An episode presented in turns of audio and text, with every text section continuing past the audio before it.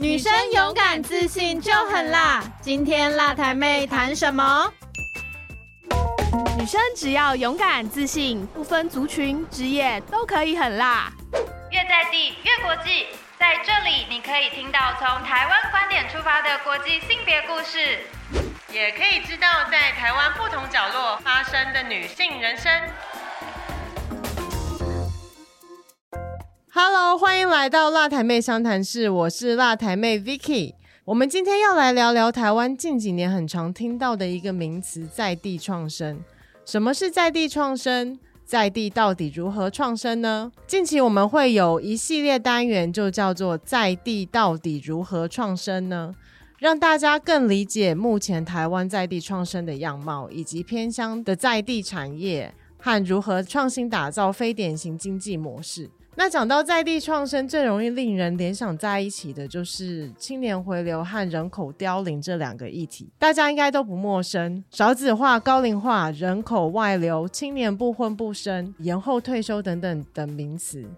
那到底这些结构性的问题可以有什么解套的方式吗？有我们富权基金会近年主办的原力世代共创计划，就是辅导原乡和青年对接，然后一同协助偏乡产业行销露出，有更多发展的可能，并且我们同时会邀请到业界许多厉害的讲师们，传授市场经验给青年，让青年和原乡产业合作，达到共创共好的模式。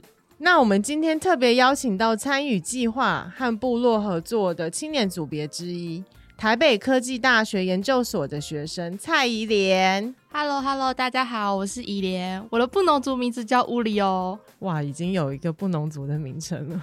好，以及和我们千里迢迢连线人在花莲瑞穗部落的田桂珍传道。Hello，我是桂珍传道，我的布农族名字叫伊斯蒂鲁。嗨，传道你好，好，两位好哦，欢迎来到我们辣台妹商谈室。传道，你们最近还 OK 吗？前几天地震，东部还好吗？感谢主，我们都平安。虽然有惊吓，但是我们都平安，那就好。那我首先呢，我们就先来请怡莲还有传道，我们可以简短的自我介绍一下。那我们先请怡莲来自我介绍一下，说，哎，怎么会？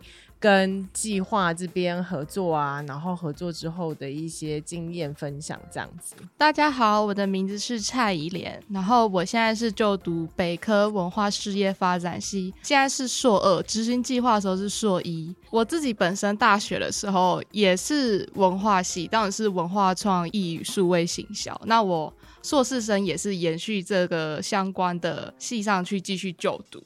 然后会接受到这个专案呢，是因为我的指导教授杨秀慧老师，他本身跟台湾国家妇女馆有就是 Vicky 有做接触，所以他就问我说：“你要不要来试试看？”虽然我们文创系谈的在地创生谈了这么多年，但是一直是在理论上，老师们其实很少有让我们去实践机会，所以我就觉得在硕士生可以补足这个经验还不错，所以我就答应了。然后虽然知道它的距离真的非常遥远。我还是答应了，但是可以有机会进到好山好水的部落，应该也还不错。嗯，我觉得很好，跟以前的生长经验差非常多。那就是比如说像接触部落几个月的时间，半年应该有半年，有半年了。那你觉得就是这半年的时间里面，你有比如说看到部落跟都会区之间的哪些不同之处啊？或者说你觉得哎，部落的特色优点是什么？一开始差最多的觉得是环境。因为那里的环境真的是非常舒服，基本上我走出去我是看不到任何的柏油路，没有什么高楼大厦建筑啊，然后也不会说有很多的汽机车干嘛，所以我在那边的时候有点养老的感觉，因为超级舒服的。我从台北到花莲，我等于是从转换一个非常大的环境，所以我每次去那边的时候都觉得哦超舒服的。然后我住在船道家的时候。我都跟我朋友说，就是我早上起床，因为传道其实没有一个什么很正式的浴室，所以我都是走到外面的阳台，然后一边刷牙一边看那个森林。然后我在天哪，这个经验真的是超少有，可以一边看着大自然的森林树木的环境，然后听鸟叫，然后在那边刷牙，感觉超享受的。对，非常享受。那会不会有种就是不想要回台北的感觉？会。可是呢，真的，你真的在购物的时候，当你遇到那个不方便的时候，你就。好想念台北哦，走出去两步就可以买东西。对，就是其实从奇美部落要下到瑞穗这边，可能车程还会需要大概三四十分钟才可以到达，比如说像我们的全家或 Seven Eleven 的这种便利商店。对，但是其实我觉得在部落里面生活啊，另一部分我觉得可以给我们一个转换，是说我们可以尝试看看降低自己的物欲哦。比如说在都会里面，很多广告啊，然后买东西很便利，然后其实我们就会一直很惯性的消费。可是进到部落里面，你就会发现，哎，其实大自然就是。全部，然后其实你在那个环境里面，以我自己来讲的话，我在部落，比如说多待个几天，我其实完全不会有想要买任何东西的感觉，就觉得哎，反正这就是生活，就是跟大自然一起生活在一起这样子。不知道怡莲也是这样，这里我非常有感受。我到那边的时候，我几乎零消费。对除了就是除去掉我的交通费用，我在那边因为吃住传道会养我，是这样。传道他说你会养，他他都会养我，然后我害怕他变瘦的回去啊！然后我都吃整个超饱，然后其实我觉得有部分是他们的部落文化，他们跟台湾汉人比较不一样的地方是。我们现在都是小家族制，但是呢，他们那边其实是有点以一个部落为单位，就是那里当地所有的长辈其实都会照顾自己的晚辈。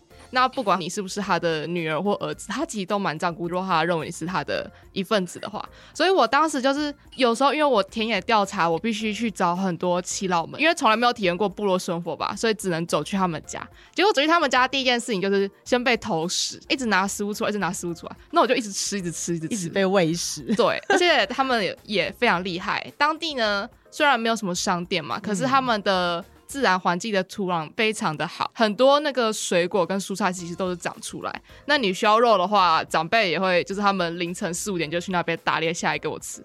然后如果要水果的话，其实像有些长老家里，他那边就有一个百香果的遮阳棚。我说你是怎么让百香果直接长到你屋顶上？他说他就是自然这样就长出来了。然后那百香果还是满天星百香果，超级好吃，而且听说在城市卖就是很贵。对，因为之前就是去部落，那传道也有分享过，说其实山呐、大自然啊、就是原住民他们所谓他们的冰箱，就是山林。你缺什么，你进山一趟出来就有了，是不是？传道，对 对，宜莲 这边你还去部落啊？有发生什么一些有趣的事情吗？令哦有你非常印象深刻。有，这是我去最长那一个礼拜，我去一个礼拜，然后发生过我被蜈蚣咬，连续两天都被咬，而且它只咬我，连续两天也太惊人了。对，而且我不知道这个真的是是不是你有擦什么乳液？它觉得很香。对，因为就是我散发出一种很好吃的味道，这样。嗯，不是，是因为这个真的是因为住在城市中的小孩不会知道，是在乡下环境中不能擦有花香味的香水、乳液，嗯什么都不能擦，嗯我们只能擦绿油精。是，对，然后后来发现是因为我那时候睡前我都习惯擦乳液跟喷香水，想说要香香入味，哦然后就引来了蜈蚣。是哦，好恐怖哦！天呐，对，然后它都是嗯挑半夜两三点的时候咬我，然后我就突然被咬醒，我根本就不知道蜈蚣原来会咬人。我也不知道蜈蚣咬人原来会有毒会痛。第三件事情，我不知道原来蜈蚣居然没有解药。嗯，我那时候咬完之后，然后就被迫两三年起来开始在那边打蜈蚣，连续两天是。我到第二天才发现原来是如意的关系。然后那时候我还把传道叫起来，因为他刚好是两个孔，然后我以为我是被蛇咬，我就叫传道起来说我是被蛇咬，叫他起来帮我打。你有没有很怕下一秒钟自己就要昏倒了？有，我就觉得惨了惨了，我就被蛇咬，因为我从来没有想过啊，这是蜈蚣的伤口，不会知道，这是他跟我讲我才知道的。嗯哼，那后来怎么处理？就是被咬，结果好像是不是有肿起来？对我现在是专家，专家，被咬之后嘛，嗯嗯是第一件事情不是先处理伤口，第一件事情要先打蜈蚣，不然他会再来咬你第二次。哦，是这样。对，然后嗯蜈蚣会觉得你很香，他会先躲起来。是，所以传涛就跟我说，蜈蚣最喜欢躲在枕头里面的。他说他以前被咬就躲枕头，然后我想说怎么可能？结果我第二天被咬的时候，那天只有我一个人睡在那里，睡在床上哦。然后我真的把枕头打开，我真的就看到这超大一只蜈蚣，真的在枕头里面。然后呢，我就做一件非常残忍的事情，我就先拿鞋子把它压住，之后我就拿旁边剪刀把它剪一剪，哎呦，好恐怖！因为我觉得我不能再被它咬第二次了，真的太可怕，而且它非常大只。哦，好惊人哦！这个这个经验实在是太惊恐了。传道，你在部落有被蜈蚣咬过吗？有啊，刚去奇美的时候也被咬过一次。是，后来我就想说，我一定要把你找到，所以我就翻我的棉被还有枕头，最后一个才翻嘛。后来才看到他在枕头里面，我就拿拖鞋就把他压住，然后我就给他打死。啊，对，就是这样，这方法就是他教我的。但好险没有爬到脸上之类的，那应该会更惊人，因为藏枕头里那天可能我也擦如意，啊所以他就是咬我的脚。哦，太香了。然后那想要再跟就是怡莲请教啊，说，哎，去部落就是体验这半年的时间，那刚开始去的时候是，比如说要怎么样跟耆老们沟通啊，或是说你要去填调的时候。进到人家家要怎么样打破那个冰点，跟人家就是讲话，后来怎么样变得很热络啊，这样子。关于这点，我自己过去的经验，或是我妈妈或老师教我，其实我第一件事情就是先看自己有没有什么服务可以提供给他们。过去的经验，如果要先跟不认识的人立马熟悉的话，第一件事情其实是先查阅很多资料，要先给他做大概了解，那他才不会，比如说部落的居民就会觉得，哦，来了一个什么都不懂的小女孩，又年轻，然后呢又是女孩子。然后又感觉什么都不会，那其实真的没有人想搭理我，所以我第一件事情可能会先做一些基本功课。第二件事情就是有基本的知识不够，如果我想要继续跟部落的人深入的话，其实我觉得应该在部落里面找到一个定位，才能以这样的服务去更接近那里的居民。所以当时我唯一的专长其实就是拍照。那那时候我就说。我可以帮你们拍照，既然你们有那么多特殊的服装，其实我可以帮你们拍类似个人照。然后他们就哦，真的很有兴趣，就是有点像是以免费帮他们印那个个人的相片给他们。你是说类似像沙龙照之类的吗？对，嗯哼嗯哼，因为也是多聊天几次才发现，哎，我说你们有那么多祝福，你们有没有留照片？他们都说没有，然后我就觉得啊，这是个机会，是，所以我就说我我愿意主动帮你们拍，帮你们洗，然后再拿给你们。嗯哼，对，所以这个是我觉得打破冰点的一个方式。是，第三个方式其实是，我觉得我必须要很高的配合度。首先就是要我的作息必须跟那些老人家一样，嗯哼，也多亏那只武功，让我可以五点起床。嗯哼，对我五点起床，然后跑去他们家，然后他们就觉得，哎，好少看到小孩这么早起哦，就配合他们起床的时间跟睡觉的时间。那知道他们的生活步调之后，也知道他们大概什么时间做什么事情，就比较方便我去收集资料或去跟他们聊天。是，对，所以这应该是他们觉得跟我比较亲近的地方。嗯哼，那、我本身也比较不怕生啊，很好，就是聊天，他们讲什么都 OK，给我吃什么都 OK，他们就觉得这样小孩子很好，配合度高。好养又好喂的一个小朋友。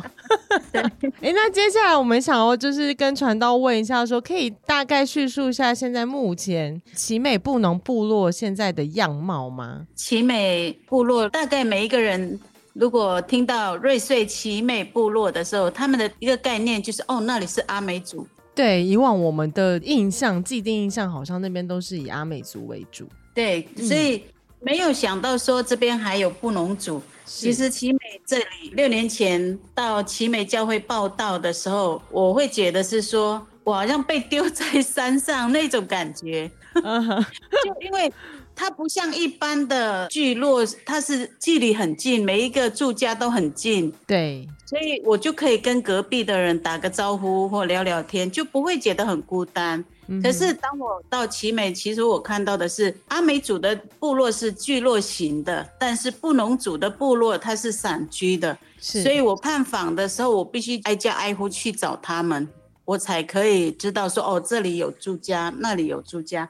但是在当时候，当我看到奇美的时候，我的第一个印象是什么？奇美布农族这个部落的自然资源没有受到破坏，而且每一户人家都有距离，每一户人家你只要到他们的门口，早上一起来都有他们属于自己的天空，是。非常的美。有自己的一个景观特色，这样。对，所以他们都有自己的漂亮的景观，是，所以这个就是我觉得在奇美这个部落里面，它很特别的地方。那传到你到奇美多久时间了？大概六年多的时间。那这之中啊，就是从传到刚到，然后到现在这中间，比如说你有没有看到一些可能部落啊，或是族人们的一些转变？这样，每一户人家都是有距离嘛？对，因为是散户。我刚到奇美。的时候，我的木慧雪老师说，你一定要绕部落一圈走路。你绕部落一圈的时候，你必须要先祷告，让圣灵给你一些看见部落需要什么。所以当时候我就绕了一圈，我看到的是，我当我站在阿美族与布农族部落这之间的时候，其实我看到它的差距非常的大。那布农族，我感觉到他们一直都没有人去注意的地方。是，那阿美族它本身就是一个游客非常多的地方，因为那里有阿美文物馆，然后也是泛舟的中继站，所以很多游客会进到那里去。但是布农族这边不可能会有游客进来。是，但是当我站在那个阿美族与布农族的那个路口的时候，心里面突然有一个想法，就是我如何让这些游客走到布农族的这个部落里面。嗯哼，所以在白板里面我就写了一段话，就是我如何让福音教会和社区可以连接起来，嗯哼，就是一起成长。所以因为这样的一个愿景，因为这样的一个意向跟看见，所以我看到的是部落的布农族都是老人，我一直看到这些布农族的老人，每一个人都在家里很孤单。所以我突然就想到，说我如何帮助这些老人，然后我实在没有方法。可是有一次，我们的议员他就告诉我说：“桂珍，你可以提赛普计划，是照顾服务老人的计划，县政府的计划。”后来那一年，我就申请了计划。那在计划里面呢，因为我也不知道老人家的需求，我请他们画一个图，就是平常。你们画你们的家，然后家里面有几个人？那平常你们在家都在做什么？是那因为从图里面让我看到的是什么？是孤单。因为我看到老人家除了画一个房子之外，可能有的老人家夫妻就坐在椅子上，让我看到的是他们有期待的那种孩子回来的那个感觉，很孤单。反正就是我看到孤单，所以后来我才想。我必须要做什么？不能让他们继续这样孤单下去。因此，我也祷告神说：“我到底有什么可以给他们？”那心里面有一句话告诉我说：“你有什么，你就使用它。”后来我想到的是，我还有一点点的编织的技术，就是传统编织的技艺。所以我就告诉老人家说：“那我教你们做布农族的背篮。”所以我们就开始做手工艺。就教他们开始做。他们在学习的时候呢，我突然看见他们很快乐，他们就会开始讲说：“哦，过去我看过我的阿公也做过这个杯篮呢。”后来他们在开始做的时候，其实他们觉得不容易。是看的时候很容易，但是开始做的时候不容易，也遇到瓶颈。有时候我看到他们也想放弃，但是我告诉他们说：“不能组不是单一，我们是群体生活。”所以，当我们在做这个背篮的时候，就是每一条线代表着每一个人，每一条线每一个人串起来，一起连接起来的时候，其实它呈现出来的就是一个很美的背篮。因为手工艺，其实在这段有很多的转折。当我顺服在这个当中的时候，一粒麦子就进来。就跟我接洽说，他们要在奇美布农教会这里做老人的照顾，我就说好。后来就合作了两年，两年之后，一粒麦子说他们要结束在奇美布农部落的老人服务的时候，我当时候心里非常的担心，就是。老人家三年的时间已经习惯了那个这样的生活模式，突然一停下来的时候，他们会回到过去那样，不知道该怎么生活。是，所以我当时就跟齐老讨论，就说一粒麦子结束没有关系，我们富裕我们不能煮的五爪树，就是沙拉荞麦这样的植物。是，所以我们就开始工作。但是当我们已经决定要复育五爪树的时候，哎。很奇妙的，神又让天使就跟我们联系，就是布前会又跟我们联系，说他要跟我们合作，就是手工艺这样的传承哈。是，所以，当我每一段时间停止，每一个工作停止的时候，神又预备另外的天使来陪伴我们。所以，一直到现在的我们的付钱会，还有公益支持，还有原的工作室这样的进来，让我们奇美的布农组好像没有时间停下来一样，因为他们现在除了有我们的五爪树，还有他们的印加果。还有我们的手工艺的时候，其实他们已经没有时间在那里休息，然后 等待时间好像一天天的这样的过去，而是他们现在的生活是非常的有希望，他们觉得现在的生活非常的快乐。透过手工艺的部分呢，就是其实让耆老们大家的生活变得非常的充实，而且另一方面也因为在做公益的时候，大家会可能聚在一起，或者说哎夫妻跟朋友之间会一起做，那其实就是之间的一些人际关系的部分也会，比如说获得改善，或是说哎感情有增温啊等等的这个部分，对，那其实都是非常好的一个变化。我接下来呢，想要请教说，传道就是跟宜莲这边的合作，觉得如何？就是因为宜莲是协助部落这边，主要做部落的这个对外的行销啊，然后粉砖的建制啊，一些资料的收集跟整理啊，还有拍照等等的。那不晓得说，哎，就是传道觉得跟宜莲这样子的一个合作模式呢，是不是都很顺畅？其实我们都。各有自己的专长，就是其实有时候我比较多会问依脸，因为我有比较多不懂的地方啦。例如什么地方？就说比较专业的，我就会问他这个是什么意思。有时候他讲了，我根本就不了解啊。嗯，跟伊莲合作，我觉得我很轻松，是因为当初就像以前我做社区营造，跟现在跟伊莲做这样部落创生的这样的计划合作的时候，我觉得我比较清醒一点。有伊莲帮了我很多的事，除非他有来。部落，那他就会有一些东西可以放在我们的三里十六家里面。对，但有一些是依莲会跟我说，传到现在部落有没有什么可以让他放在三里十六家的一些资料？那我就会拍一些相片。但是我担心的是，我拍的相片不是那么的漂亮啊。是，就是依莲如果到部落的时候，其实我有会很多的担心，你知道吗？他第一次来的时候都是。我早上起来，我很早起来，然后我怕会吵到他，因为他都很晚睡。是对，所以我就会静悄悄的就出去了。可是呢，姨莲来第二次的时候，是我还在睡觉，他人就我起来的时候，他人已经不在，他已经出去了。然后我会担心他一大早那么早出门，嗯，然后会不会遇到？山猪，或者是 遇到猕猴，对对，所以其实我会担心一点，就是他在部落的生活了。了解，这个是我会担心，而且一点他很独立，他什么事都自己来，所以他第一次来，他回去的时候，他没告诉我说他骑摩托车滑倒，是他第二次来告诉我说他回去的时候他有滑倒，是，所以第二次他回去，我告诉他，你骑摩托车下去，你的东西我来载。因为姨莲真的是很独立，我最担心的是他被山猪追吗？哦，蜈蚣是蜈蚣咬。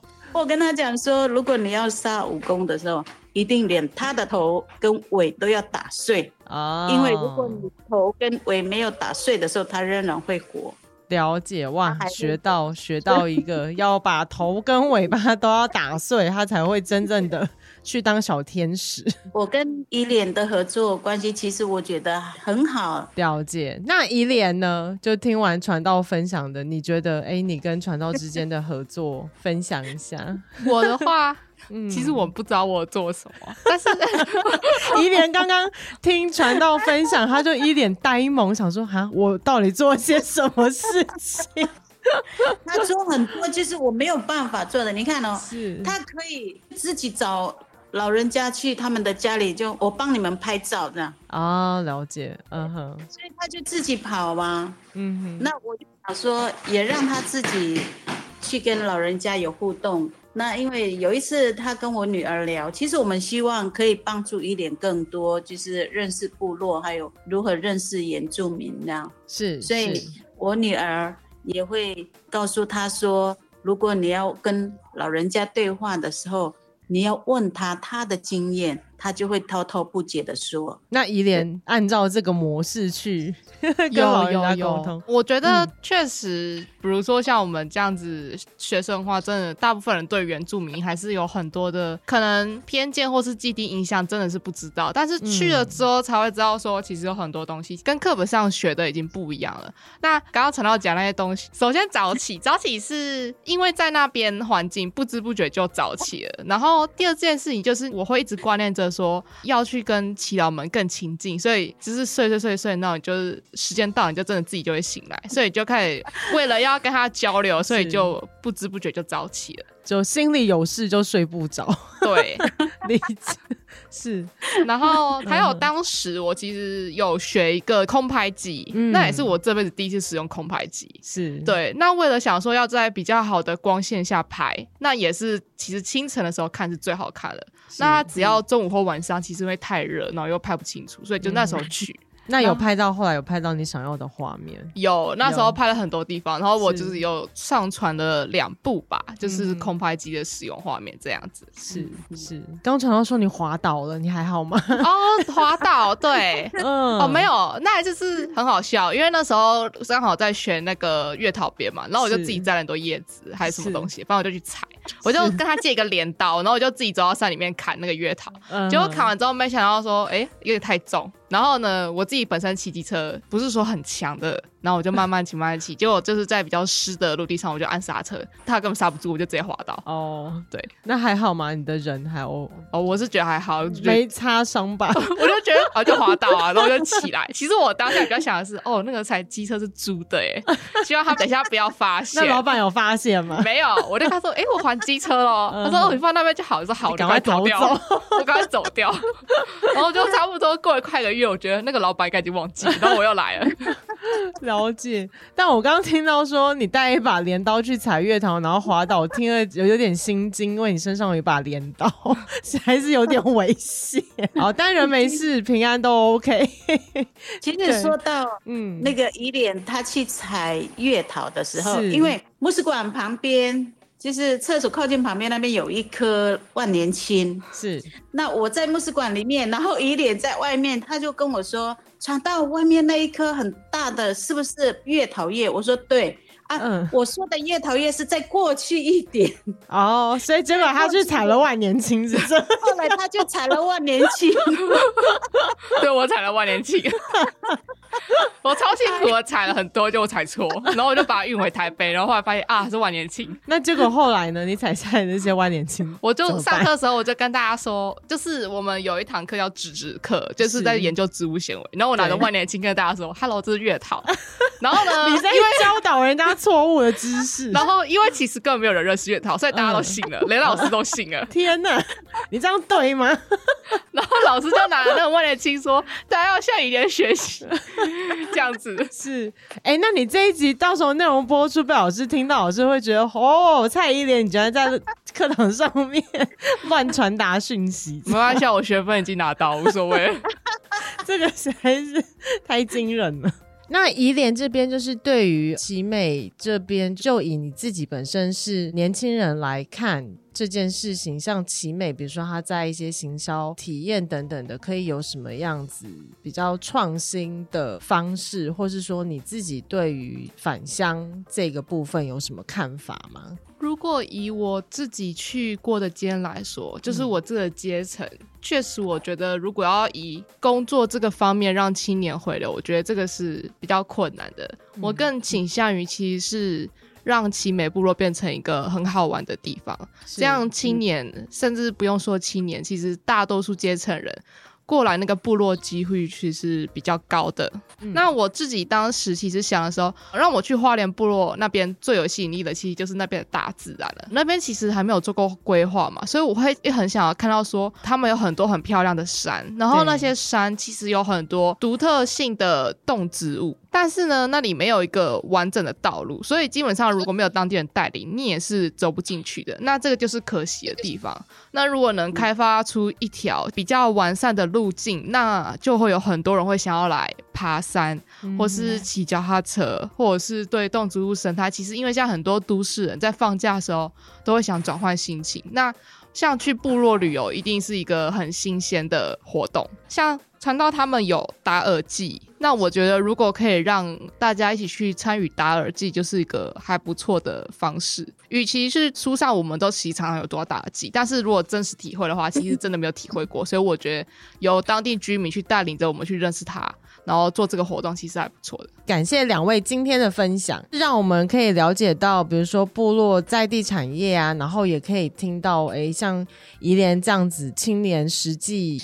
执行的一个经验，然后那我们当然最后也是希望说，透过这个计划，然后让山里十六家的这个曝光，可以促进部落在外的青年啊，可以多看到。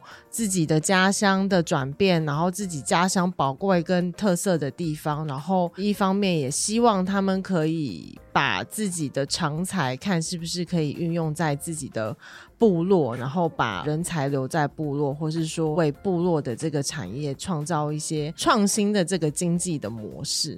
那最后呢，大家别忘了要去脸书搜寻我们的山里十六家的粉砖。对，就是里面都分享非常多我们奇美布农部落的大小事情，然后还有一些文化相关的知识啊等等的。然后当然也感谢怡莲帮部落拍摄这么多美丽的这个照片，然后辛苦的写这些文案啊、收集资料等等的。然后也谢谢传道，就是提供非常多的资讯，让我们可以发布在粉砖上面，然后。让大家知道更多奇美部落的事情。OK，那今天就感谢两位，拜拜，谢谢各位，米布米莎，谢谢。吴妮娜，谢谢。好，那也请大家持续关注和订阅我们的辣台妹相谈室频道，谢谢，耶，拜拜，拜拜，拜拜。